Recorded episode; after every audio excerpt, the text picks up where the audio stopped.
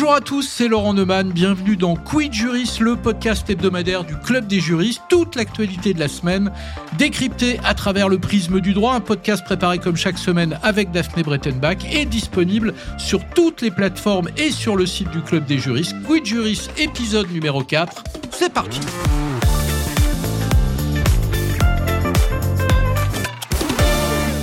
Et cette semaine, l'actualité, celle que nous avons choisi de mettre en lumière, c'est la commission indépendante sur l'inceste et les violences sexuelles faites aux enfants, la CIVIS, qui vient de remettre son rapport final à Charlotte Cobel, la secrétaire d'État chargée de l'enfance, un travail colossal mené sous la coprésidence du magistrat Édouard Durand et de la travailleuse sociale Nathalie Mathieu, près de 800 pages, près de 30 000 témoignages recueillis en trois ans et à la clé de très nombreuses propositions pour mieux repérer les violences sexuelles sur les mineurs, pour améliorer aussi la prise en charge judiciaire. Et pour en parler cette semaine dans Quid Jury, j'ai le très grand plaisir d'accueillir bah, justement Édouard Durand. Bonjour. Bonjour. Euh, vous êtes, je l'ai dit, le co-président de la CIVIS, donc cette commission, ancien juge des enfants à Bobigny. Vous avez exercé à Marseille, à Grasse dans les Alpes-Maritimes, à Draguignan dans le Var. Tous ceux qui vous connaissent vous disent habité par cette mission et louent votre engagement sans faille contre les violences faites aux mineurs et en faveur des politiques publiques plus protectrice. Vous le dites vous-même, Édouard Durand, la mission de la Civise concerne une réalité qui fait l'objet du déni le plus puissant de l'histoire humaine. Je voudrais qu'on s'arrête un instant sur le titre de votre rapport, Violence sexuelle faite aux enfants, on vous croit. Pourquoi ce titre? Est-ce que ça veut dire que la société ne croit pas les enfants victimes? En effet, la, société ne croit pas les enfants victimes de viols et d'agressions sexuelles et d'inceste particulièrement de même qu'elle ne croit pas les adultes qu'ils sont devenus, ou les enfants qui n'ont pas survécu et qui sont morts, et qui restent invisibles. On vous croit parce que c'est l'attitude la plus raisonnable, la seule raisonnable même. On vous croit parce que c'est par ces mots que la Civise a été instituée le 23 janvier 2021 par le, président de la République lui-même, lorsque, s'adressant euh, à ces femmes et ces hommes qui avaient été victimes de violences sexuelles dans leur enfance, il leur a dit, on vous croit, vous ne serez plus jamais seuls. Vous employez d'ailleurs le, mot de déni et même de déni généralisé. Euh, au, fond, vous faites allusion à une forme de, silence auquel se heurtent les victimes lorsqu'elles révèlent ces violences.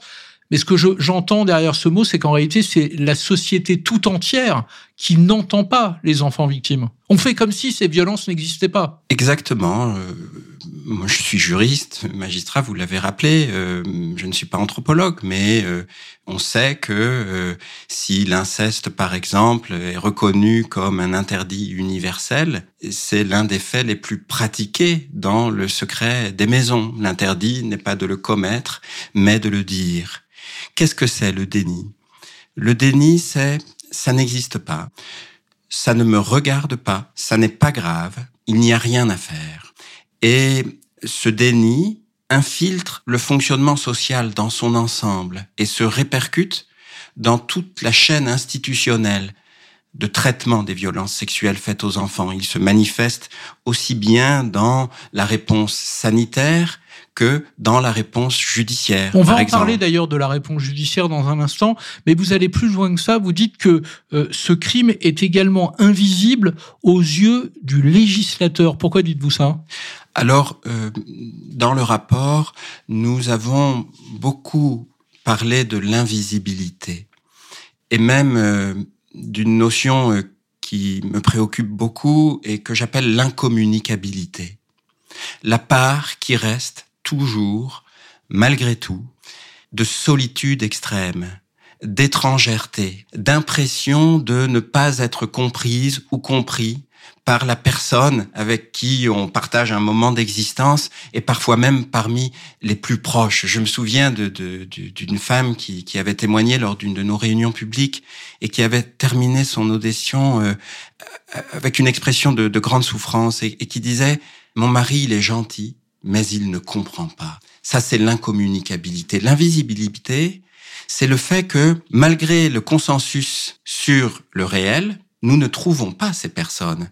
Tout le monde s'accorde à dire que 10% de la population adulte en France a été victime de violences sexuelles dans son enfance et notamment d'inceste. 5,45 millions de femmes et d'hommes adultes. Vous allez même plus loin. 5,4 millions de femmes et d'hommes adultes qui ont été une fois euh, victimes de violences, mais vous dites que c'est 160 000 enfants chaque année, là, aujourd'hui, en 2023, qui sont victimes. Oui, 160 000 enfants, c'est-à-dire un enfant toutes les trois minutes, c'est-à-dire plusieurs enfants le temps de notre échange aujourd'hui, et ces enfants sont littéralement invisibles. Ils ne sont ni dans les tribunaux, ni dans les hôpitaux, ni dans les services sociaux. Ils y sont, naturellement, mais pour d'autres motifs, parce que nous ne repérons pas que ce sont avant tout des enfants victimes de violences extrêmes. L'une des raisons peut-être, euh, et je l'ai découvert aussi dans votre, dans votre rapport, c'est que la famille est le premier espace où se déroulent ces, ces violences. 81% de ces violences se déroulent à l'intérieur de la famille, peut-être le lieu où il est le plus difficile justement de, parler, d'échanger, d'en parler. Oui, euh, les violences sexuelles commises par un membre de la famille, c'est-à-dire l'inceste, sont, euh, dans notre appel à témoignage, les violences sexuelles les plus massives. Et nous le savions, et c'est un fait constant.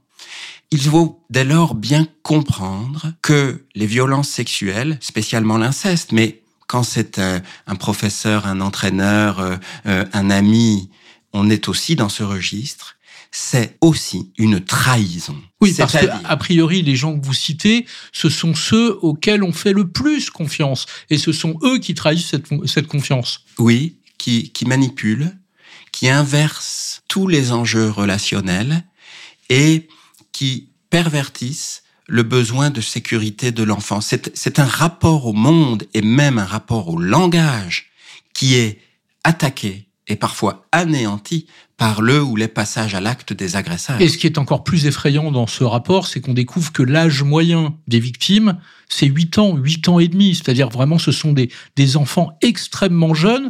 Et à l'inverse, les auteurs, ce sont d'abord les pères, euh, pour plus d'un quart des, des violences euh, commises, les frères, les oncles, les amis des parents, les voisins de, de la famille. Donc, a priori, un, un, un endroit où on est le plus protégé normalement. Euh, et c'est ça qui est absolument frappant dans, dans ce que vous décrivez oui, il faut faire l'effort de se représenter un enfant, quel que soit son âge, parfois un nourrisson au retour de la maternité, un adulte qui s'approche de lui, investi euh, d'une autorité et d'une confiance, et qui les transgresse d'une manière extrêmement cruelle. Et c'est une très grande leçon pour moi d'avoir reçu tous ces témoignages à la Civise, de voir l'extrême cruauté des pédocriminels. Avec des conséquences sur les victimes euh, parfois, il faut le dire, euh, irréversibles. 9 victimes sur 10 euh, développent des, troubles psychologiques. On parle de, dépression, de pensée suicidaire, de conduite à risque, de difficultés, parfois même d'impossibilité à, construire une vie sentimentale, familiale, sexuelle, affective. Les, les, conséquences sont, sont énormes. On parlait même à un moment donné, je crois, de d'empêchement d'être. Les mots sont extrêmement forts. Oui, Jean-Marc Sauvé, qui a présidé euh, le, la, la, CIAZ, la Commission sur les violences sexuelles dans l'Église de France, parlait d'empêchement d'être. Euh, je parle aussi de présent perpétuel de la souffrance. Et c'est très important que on prenne conscience de cette réalité. On voit bien que même si on a tendance à le minimiser, à le banaliser encore trop, le, le viol, l'agression sexuelle subie par un enfant sont une, une attaque extrêmement grave, profonde, cruelle de son bien-être et de sa sécurité. Mais c'est une attaque qui a des conséquences pendant toute la vie et dans toutes les sphères de l'existence, au point même que parfois certaines personnes préfèrent arrêter la vie pour arrêter la souffrance. Quid Juris, Laurent Neumann. Vous faites, Édouard Durand, je le disais, de, de, très nombreuses propositions dans ce rapport, des propositions pour mieux soigner, pour mieux réparer les dégâts causés par, euh, par ces violences, pour mieux améliorer aussi leur, euh, leur repérage. Et puis la commission s'est penchée sur le traitement judiciaire des violences sexuelles euh, sur mineurs.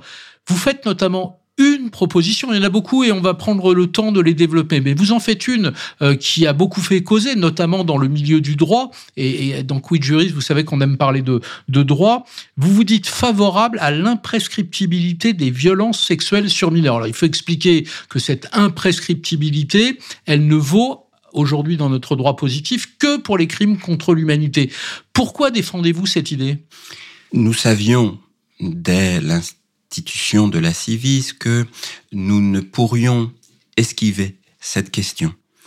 Elle faisait partie des chemins par lesquels nous devrions passer. Nous nous sommes donné tout le temps du mandat de la Civis, trois années pour y réfléchir avec humilité et avec la même détermination que pour le traitement des autres questions auxquelles nous devrions apporter une réponse. Nous avons d'abord pensé qu'il n'y avait pas d'obstacle juridique à se poser cette question et à trouver une réponse quelle qu'elle soit. En examinant ensuite les fondements juridiques de la prescription, nous avons considéré qu'ils n'étaient pas des obstacles insurmontables. Il y a, par exemple, dans les, fondements de la prescription, la carence du plaignant, qui, sérieusement, aujourd'hui, pourrait invoquer ce fondement pour justifier que justice ne soit pas rendue. Il y a un autre fondement qui est l'abandement du criminel. Celui-ci, pendant tout le temps euh, d'attente de l'acquisition de la prescription aurait vécu dans l'inquiétude d'être euh, poursuivi pour les crimes et délits qu'il aurait commis contre contre des enfants. Mais sérieusement, de quoi parle-t-on? Nous parlons de personnes d'une extrême dangerosité, sans culpabilité, qui peuvent commettre mais des centaines des milliers de viols sur un même enfant dans la maison ou ailleurs, ou euh, faire euh, euh, plusieurs dizaines de victimes dans, dans une vie de pédocriminel. On dit enfin c'est la paix sociale. Mais ce qui garantit la paix sociale, c'est le fait que justice soit rendue, que la loi soit remise à sa place. Ensuite, il fallait examiner pourquoi le faire positivement. Et nous avons considéré que l'évolution du droit de la prescription, notamment l'évolution récente de d'accroissement des délais d'une part et des notions de prescription glissante d'autre part. Parler notamment du viol. Notamment pour le pour les faits de viol, euh, devait conduire à un système plus clair et général. Mais je le disais, pardonnez-moi de vous interrompre, mais je, je le disais, pour le moment, l'imprescriptibilité n'est prévue qu'en cas de crime contre l'humanité. Est-ce qu'au fond, ce que vous n'êtes pas en train de décrire, c'est le fait que agresser un mineur sexuellement, c'est pas au fond une forme de, crime contre l'humanité. Est-ce que derrière cette idée que vous défendez, il n'y a pas cette autre idée-là? Bien sûr, euh, nous, enfants de la deuxième moitié du XXe siècle, avons réfléchi euh, à la question de l'imprescriptibilité avec euh, discernement et avec respect. Il est tout à fait possible et raisonnable même de dire en effet, monsieur, que l'inceste et toutes les violences sexuelles commises contre les enfants sont à chaque fois un crime contre l'humanité de l'enfant qui les subit c'est une certitude. On peut dire aussi qu'il s'agit vraiment d'un crime de masse. Juste une précision, parce que c'est la position qu'a prise la Civise, mais à l'inverse, vous citiez euh, la CIAZ il y a quelques instants, la, commission indépendante sur les abus sexuels dans l'Église, et cette commission n'a pas choisi euh, cette idée, n'a pas proposé l'imprescriptibilité. Vous le faites, vous? En effet, euh, vous, vous avez raison.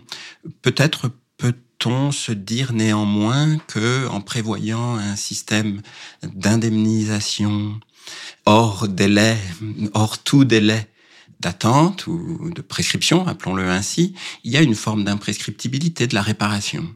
Mais quel serait le problème alors? Le problème serait de reconnaître un individu coupable des faits qui lui sont reprochés? Cette partie-là du jugement du tribunal correctionnel ou de l'arrêt de la cour d'assises? Serait de prononcer une peine à la mesure de la gravité de la transgression. Vous savez, des victimes disent, sans la moindre vengeance d'ailleurs, hein, mais parce qu'elles elles, sont étonnées par le fonctionnement social qui se manifeste dans le traitement judiciaire. Moi, j'ai pris perpétuité avec la souffrance, et lui se promène impunément dans la rue. Enfin, je voudrais dire que la prescription n'est pas le critère par lequel une société mesure la gravité d'un crime ou d'un délit. Il y en a d'autres, en tout cas ce n'est pas le critère exclusif.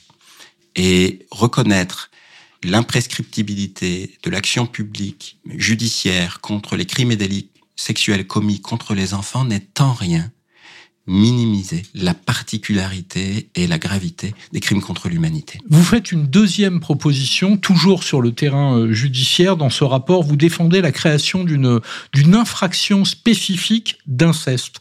Aujourd'hui, l'inceste est juste une circonstance aggravante, mais ça n'est pas un délit euh, autonome en soi. Pourquoi cette, cette proposition? C'est une question importante. Euh, on dit communément que c'est l'interdit universel, mais tel quel, euh, il a fallu beaucoup de euh, d'actions militantes pour qu'il entre timidement dans la loi pénale, qu'il en soit ressorti et qu'il y soit accueilli à nouveau d'une manière qui ne dit pas ce qu'est l'inceste, qui ne dit pas le crime contre l'identité, qui ne dit pas le crime généalogique tel qu'il est aujourd'hui, euh, et je parle au club euh, des juristes, donc je le fais euh, timidement et avec beaucoup de réserve, je crois pouvoir dire que il n'est pris en compte que par l'identité du criminel ou du délinquant. Et une, une liste limitative de personnes identifiées qui emporteront la qualification accessoire d'incestueux pour le viol ou l'agression sexuelle. D'ailleurs, vous faites une proposition adjacente, si j'ose dire, vous proposez d'élargir la liste de ceux qui pourraient commettre euh, ce, crime ou ce délit euh, d'inceste aux pères, aux frères et aux oncles, vous proposez d'ajouter les cousins. J'imagine que ça n'est pas par hasard et que dans les 30 000 témoignages que vous avez dû recueillir, le cas s'est souvent présenté. En effet, vous avez raison. Euh, dans cette liste du droit positif, il faut aussi ajouter les beaux-pères, par exemple. Pourquoi pas le cousin? Il n'y a pas de réponse à cette question? Et or, on est bien dans le registre de euh, la famille, de la filiation, de des générations, et donc de la place inaliénable et structurante de chaque être humain à partir de sa place dans une lignée familiale. Il ne serait d'ailleurs pas nécessaire d'en passer par la loi. Ou est-ce qu'il faudrait une nouvelle loi, modifier le code pénal pour, euh, pour inclure, par exemple, les cousins dans les, dans les auteurs susceptibles de rentrer dans le crime incestueux? Alors, euh, sous votre contrôle et celui de, vos auditeurs, euh, je pense que euh, une modification législative serait nécessaire pour inclure dans les textes du code pénal le, le, cousin comme agresseur en portant la qualification d'incestueux. C'est la quatrième proposition. Il y en a beaucoup, hein, encore une fois, mais c'est la quatrième qui a retenu mon, mon, attention. Vous proposez de créer une ordonnance de sûreté pour déclencher la saisine en urgence d'un juge aux affaires familiales en cas d'inceste vraisemblable. Là encore, euh, j'imagine que cette proposition, elle ne vient pas de nulle part et qu'elle doit euh, sans doute être venue jusqu'à vous euh, à travers les témoignages. Alors peut-être pas des victimes elles-mêmes, mais peut-être des mamans de la famille des victimes.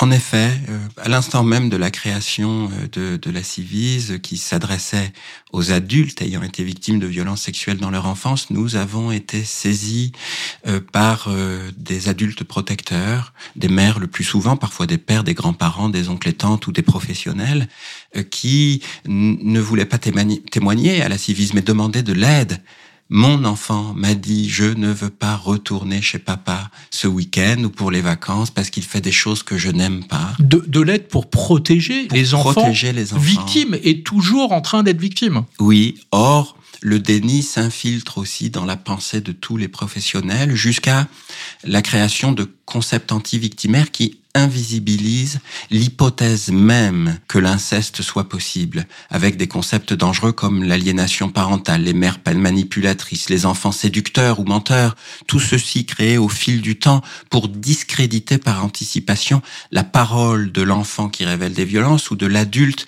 qui lui porte secours. L'ordonnance de sûreté de l'enfant nous a été inspirée par euh, un avocat, maître Pascal Cussig, et le, le groupe de professionnels qui travaillent avec lui, CDP Enfance, et elle s'inspire de l'ordonnance de protection pour les violences conjugales, c'est-à-dire une mesure d'urgence qui fait le choix de la protection en cas de vraisemblance. Oui, parce qu'il faut le dire, il y a près d'un enfant sur deux victimes euh, qui n'est pas mis en sécurité aussitôt après avoir révélé les faits. Et là, on, on tombe sur la tête, franchement.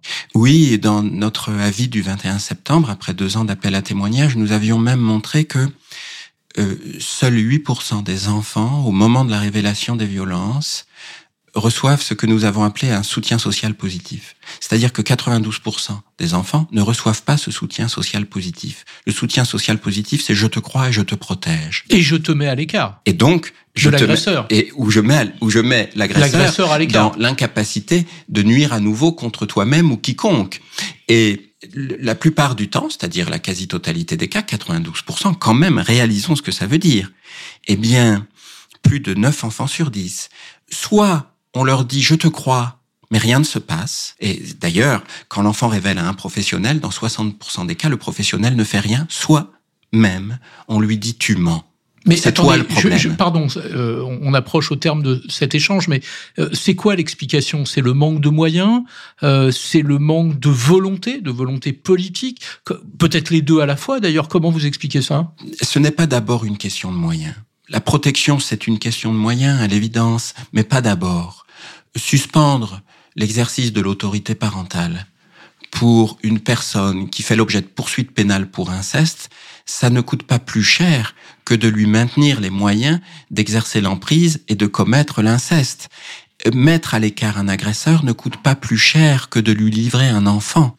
C'est d'abord une question de penser de la violence, de penser de la transgression et de penser de la protection. Qui voulons-nous protéger? Or, le risque que nous préférons courir est de ne pas protéger un enfant victime plutôt que de le protéger sans certitude. Vous voyez, mais c'est ça décider. Quand on ne sait pas, est-ce qu'on envoie un enfant là où il dit qu'il est victime de viol ou est-ce qu'on ne prend pas ce risque? Aujourd'hui, la société préfère quand même prendre le risque de l'envoyer chez l'agresseur. Merci Édouard Durand d'être venu euh, répondre à nos questions. Hein, Je le rappelle, vous êtes le co-président de cette commission, ancien juge des enfants euh, à Bobigny. Je le rappelle aussi, euh, pour tous les habitués de Quid Juris, vous pourrez euh, retrouver sur le site du Club des juristes l'intégralité de votre rapport, plus de 750 pages, de très nombreux témoignages, beaucoup de chiffres et bien sûr l'intégralité des propositions que vous faites. Merci infiniment Édouard Durand. Restez avec nous dans un instant. Deuxième partie de Quid Juris, on va parler de, de cette loi mémorielle que le Sénat vient de voter et qui a pour but de réhabiliter les personnes condamnées pour homosexualité en France jusqu'en 1982. Et oui. Quid Juris, Laurent Neumann. Quid Juris, deuxième partie. J'ai le plaisir d'accueillir Francis Piner. Bonjour maître. Bonjour, monsieur Neumann. Vous êtes euh, avocat au barreau de Paris, sénateur depuis très précisément le 2 octobre dernier, membre de la commission des lois, ancien maire du 16e arrondissement de Paris, et vous êtes de surcroît, d'où votre présence aujourd'hui, rapporteur LR d'une nouvelle loi mémorielle votée au Sénat et qui devrait bientôt arriver à l'Assemblée nationale. Cette loi mémorielle a pour but de réhabiliter les personnes condamnées pour homosexualité en France jusqu'en 1982. Parce que oui, il a fallu attendre une loi de 1982, le 4 août, votée sous la gauche et François Mitterrand pour supprimer en France toute pénalisation de l'homosexualité impliquant des personnes de plus de 15 ans. Et 40 ans plus tard, donc en novembre 2023, le Sénat ouvre une nouvelle étape avec une proposition de loi du sénateur socialiste Hussein Bourgi qui propose que la France reconnaisse une politique de discrimination à l'égard des homosexuels basée sur deux articles du Code pénal instaurés sous le régime de Vichy en 1942 et donc abolis 40 ans plus tard, l'un établissant un âge spécifique de consentement pour les relations homosexuelles et l'autre aggravant la répression de l'outrage public à la pudeur lorsqu'il était commis par deux personnes de même sexe. Ce texte a été co-signé par tous les groupes de gauche à la Haute Assemblée, au Sénat.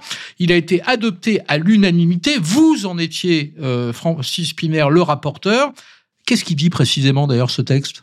Ce texte dit que la République française reconnaît que de 1945 à 1982, il a été pratiqué une politique discriminatoire à l'égard des homosexuels et que cette pratique a occasionné des souffrances.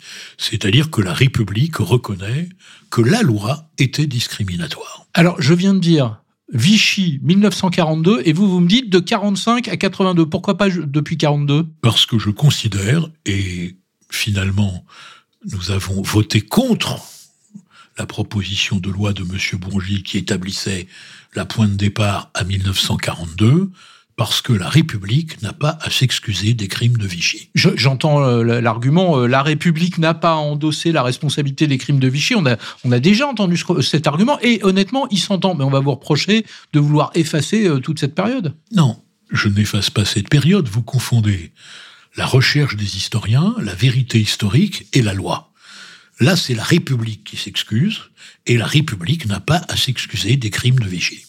Euh, la version euh, finale du texte est plus restreinte qu'à l'origine, parce que vous l'avez dit, il y a bien la reconnaissance par l'État de sa responsabilité pour cette politique discriminatoire à l'égard des homosexuels, mais il y avait un autre volet, le volet indemnisation, il a été supprimé. Hussein Bourgi, qui est l'auteur de cette proposition, souhaitait accorder à ces personnes réhabilitées une allocation de 10 000 euros plus 150 euros par jour de, privation de liberté. Pourquoi ça a été supprimé, ça? Oh, Pour plusieurs raisons. La première, d'abord, c'est que en droit commun, il existe ce qu'on appelle la prescription, y compris la prescription civile, et que même la prescription civile la plus large est de 30 ans. Donc nous étions au-delà de la prescription. La seconde, c'est que nous avions estimé, dans la majorité sénatoriale, que nous ne pouvions pas ouvrir la porte à des indemnisations et des réparations en dehors de toutes les règles de prescription. Il y avait un précédent, mais qu'on ne peut pas comparer, c'est la loi mémorielle sur les harkis. Mais là, c'est la République qui avait créé les conditions indignes de logement et il y avait naturellement une réparation qui était euh, évidente. L'argument financier, pardon, il ne tient pas. Il y avait 10 000 personnes, beaucoup sont décédés. Honnêtement, c'était pas d'un poids financier énorme. non, mais mais personne n'a évoqué l'argument financier parce que ça aurait coûté très peu cher et il y aurait eu d'ailleurs des difficultés pour établir euh, les dossiers de réparation. C'est encore une fois la prescription civile et le souhait de ne pas vouloir ouvrir la porte à des demandes de réparation tout azimut. D'accord, ça je, je Car ce qui est en jeu, c'est qu'en réalité, ce sont des juges qui n'ont fait qu'appliquer la loi. Donc qu'est-ce que vous dites à Hussein Bourgi, l'auteur de cette proposition, qui vous répond reconnaître sans réparer, c'est pas satisfaisant, c'est incohérent, la majorité sénatoriale, en l'occurrence vous, euh, la droite sénatoriale, n'a franchi que la moitié du chemin. Mais parce que la réparation, euh, excusez-moi, n'est pas forcément une réparation monétaire. La réparation, elle est morale. Et ce que nous avons voulu et soutenu, c'est que la réparation devait être morale, et elle était morale à la fois pour le passé, et c'était un signe qu'on envoyait au présent.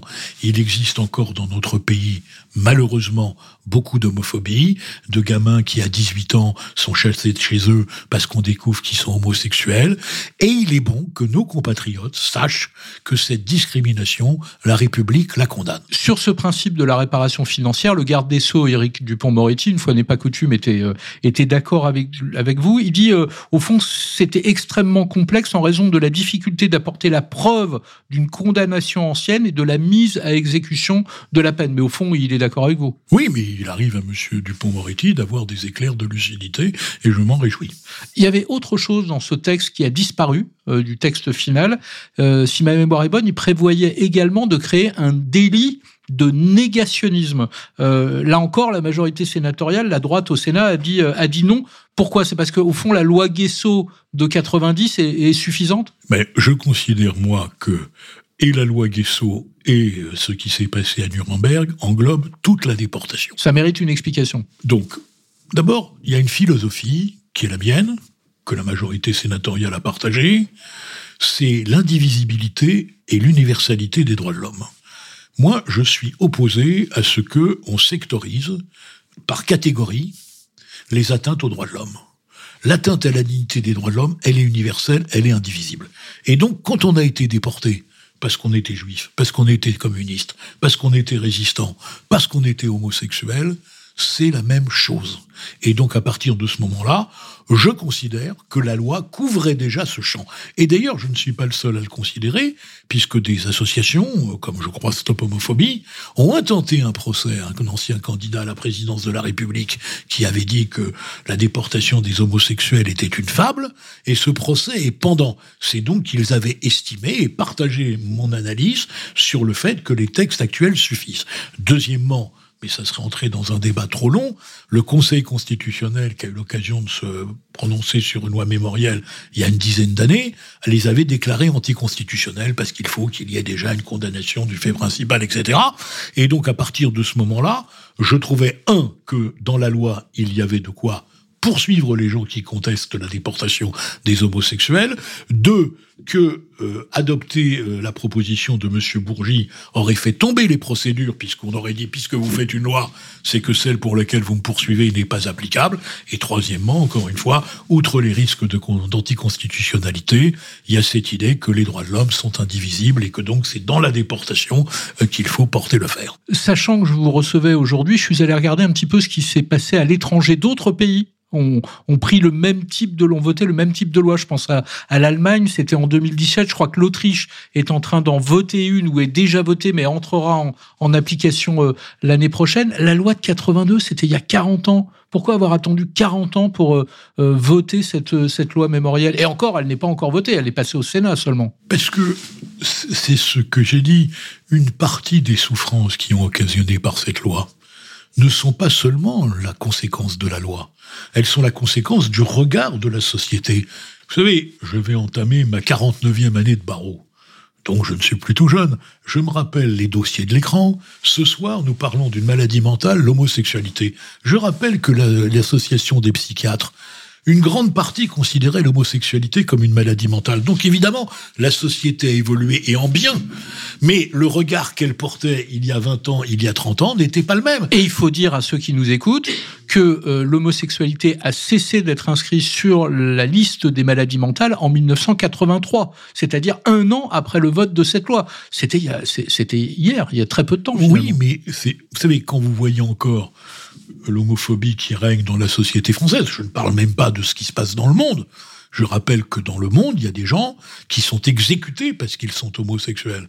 Et donc vous me dites pourquoi on a mis autant de temps? Tout simplement parce que la société a mis du temps à évoluer et à reconnaître que l'orientation sexuelle d'une personne n'est pas relève de l'intimité et qu'à partir du moment où elle se fait dans le respect des lois, il n'y a aucune raison de la pénaliser. Et ce, et c'est toujours bon de faire un petit peu d'histoire, alors que le crime de sodomie a été aboli dans le code pénal en 1791, c'est-à-dire juste après la Révolution. C'est ancien, là, pour le pendant la Révolution, pendant la période révolutionnaire, la France a été l'un des premiers pays à décriminaliser l'homosexualité. Juste un mot. Euh, on a dit que ça avait été voté à l'unanimité au Sénat. Le texte va arriver euh, à l'Assemblée nationale. Est-ce que vous demandez, comme la gauche au Sénat, que le gouvernement s'empare de ce texte pour être sûr qu'il soit voté aussi à l'Assemblée?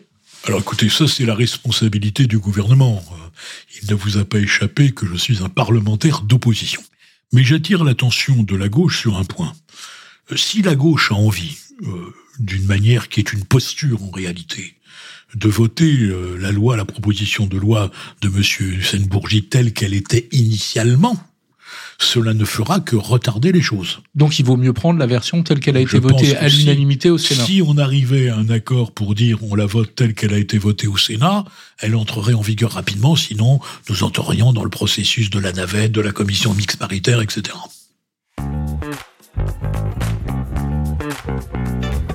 Quid juris? Laurent Neumann.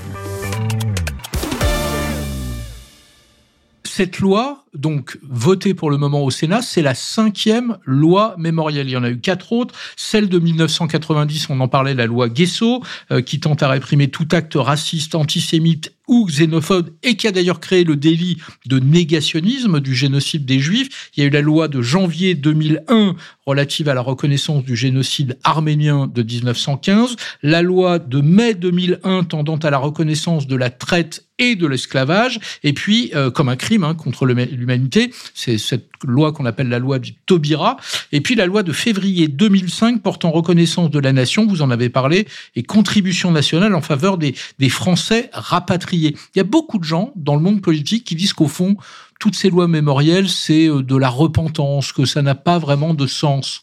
Vous en diriez quoi, vous? Alors, il y, a deux sujets très différents. Il y a ceux qui veulent des lois mémorielles par l'anachronisme.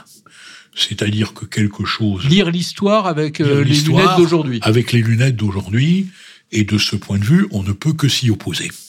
Et puis il y a les lois mémorielles qui fait que effectivement, elles ont d'abord encore une actualité, euh, je parlais de la répression euh, contre les homosexuels, mais vous savez, l'esclavage n'est pas aboli entièrement dans le monde. Il y a encore des pays où on pratique l'esclavage. Les séquelles de la guerre d'Algérie, ça c'est quelque chose de concret, parce que c'est une faute que nous avons commise. Vous voulez dire que quand la France vote une loi, cette loi, elle est vue, lue, comprise aussi à l'étranger? Et elle est actuelle, et elle reste dans l'actualité. Donc ce n'est pas réparer seulement le passé, c'est donner un message pour le présent. Et puis euh, les lois mémorielles, elles ont créé des droits aussi, des droits nouveaux. Je pense à, la loi Toubira, par exemple. Il y a des associations qui peuvent euh, se porter partie civile dans des procès pour discrimination. Donc c'est créateur de droits aussi. C'est créateur de droits et c'est surtout quelque chose. Vous savez, il y avait deux livres merveilleux. Il y en a un de Alfred Grosser qui s'appelait La mémoire vaine du crime contre l'humanité.